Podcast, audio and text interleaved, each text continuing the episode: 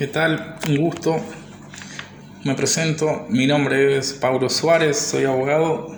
Me desempeño en el fuero penal desde hace unos años.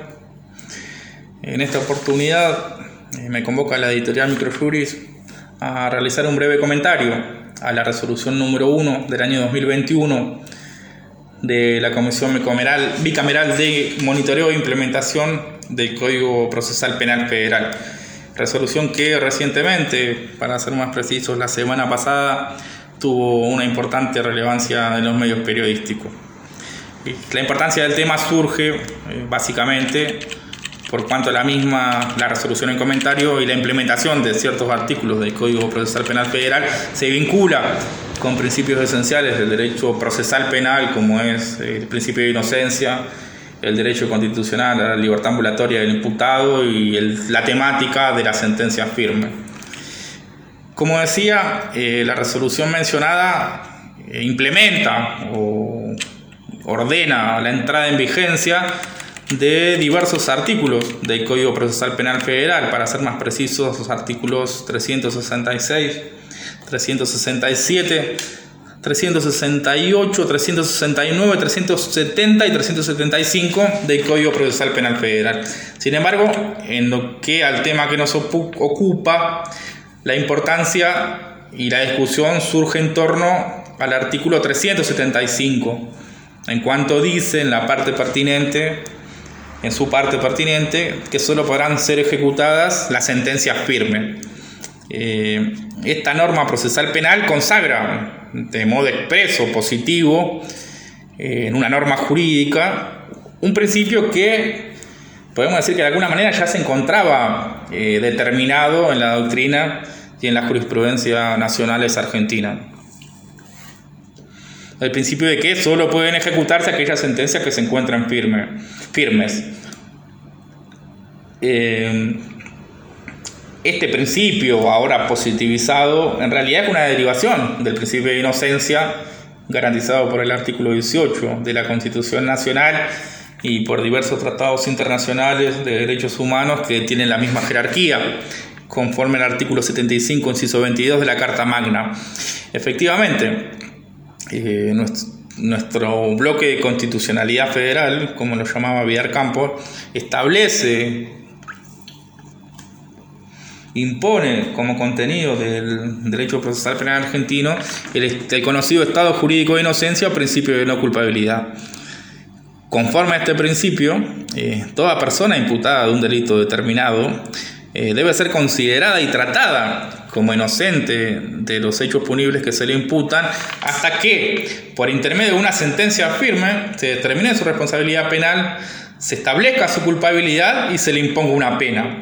Decíamos hasta el dictado de una sentencia firme. Como derivación de ese principio, la Corte Suprema de Justicia de la Nación, en muchos precedentes de fallos, el más citado es Napoli Erika, eh, determinó que, valga, valga repetirlo, como derivación del principio de inocencia, a toda persona le asiste también el derecho a permanecer en libertad durante la tramitación del proceso penal en su contra, hasta arribada esta instancia en que una sentencia de condena a una pena de cumplimiento efectivo se encuentre firme. Decía que, en mi opinión, en mi opinión, la resolución no, no, no agrega nada en esta discusión. Solo se limita a establecer, sí, ahora positivamente, en el marco de una, de una ley expresa, consagrada en un artículo de un, de un digesto ritual, que la sentencia podrá ser ejecutada cuando se encuentre firme. En este caso, en los supuestos de una condena penal a una pena de cumplimiento efectivo, eso implica que la persona debe ir a prisión. Pero no resuelve la temática que desde hace años se discute en el fuero, que es la relativa a establecer cuándo, ¿sí? a partir de qué momento de las instancias procesales a las que tiene derecho el imputado, las instancias recursivas procesales a las que tiene derecho el imputado, se considera que la sentencia se encuentra firme. Eh, para decirlo de otra manera. Lo importante es determinar cuándo una sentencia penal de condena está firme y cuándo aún no lo está. Cuando se encuentra firme se torna ejecutable, mientras no esté firme, no. Sobre este particular existen básicamente dos posiciones teóricas, jurisprudenciales.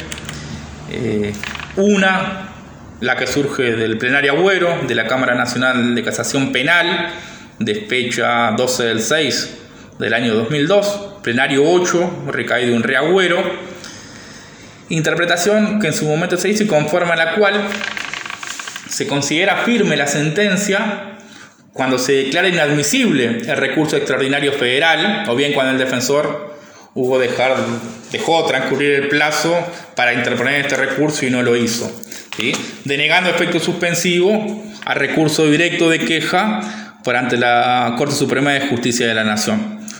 Es decir, conforme a este plenario, que fundamentalmente se apoya en lo establecido por el artículo 285, párrafo cuarto del Código Procesal Civil y Comercial de la Nación, que deniega efecto suspensivo al recurso de queja, se consideró que la sentencia condenatoria penal queda firme desde el momento procesal en que la casación declara inadmisible el remedio federal. Como todos sabemos, eh, la admisibilidad o no del recurso extraordinario federal es analizada por la casación. Ante una resolución de la casación que lo declara inadmisible, está previsto en los ordenamientos jurídicos, eh, también en este caso en el ámbito nacional y federal, la interposición del recurso de queja y la cuestión, que es la queja por, eh, por haberse justamente denegado la casación, el, el remedio federal. Es la queja por recurso denegado.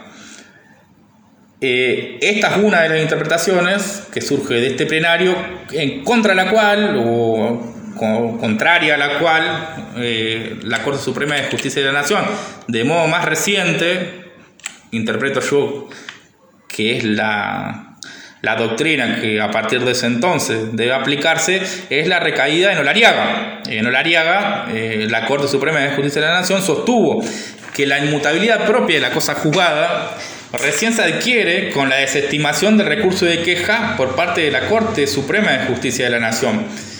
Como puede advertirse, el núcleo de la discusión pasa en torno a la queja, al recurso de queja, en este caso por haber declarado inadmisible el remedio federal, la casación penal.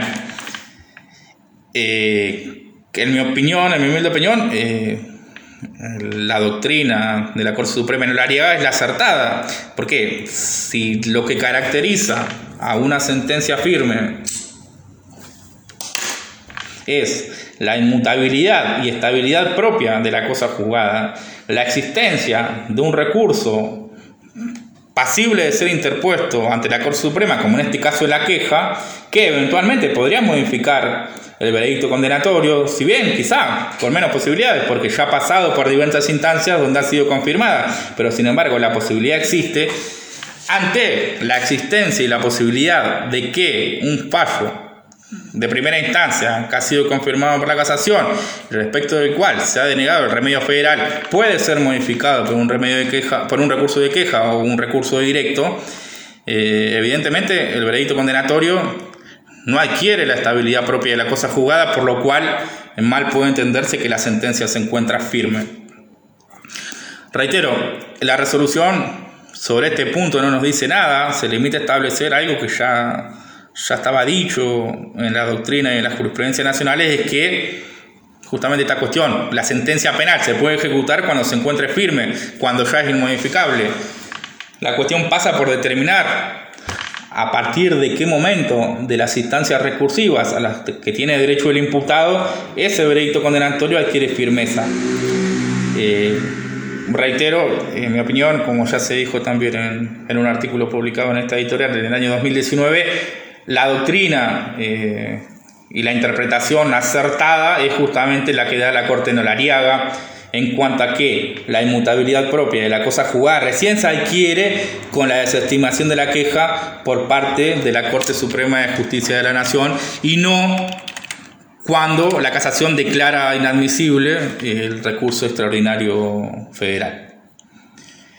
Bueno, eh, nada más. Este era el motivo de mi comentario. Me despido. desde un beso grande, un abrazo grande. Hasta luego.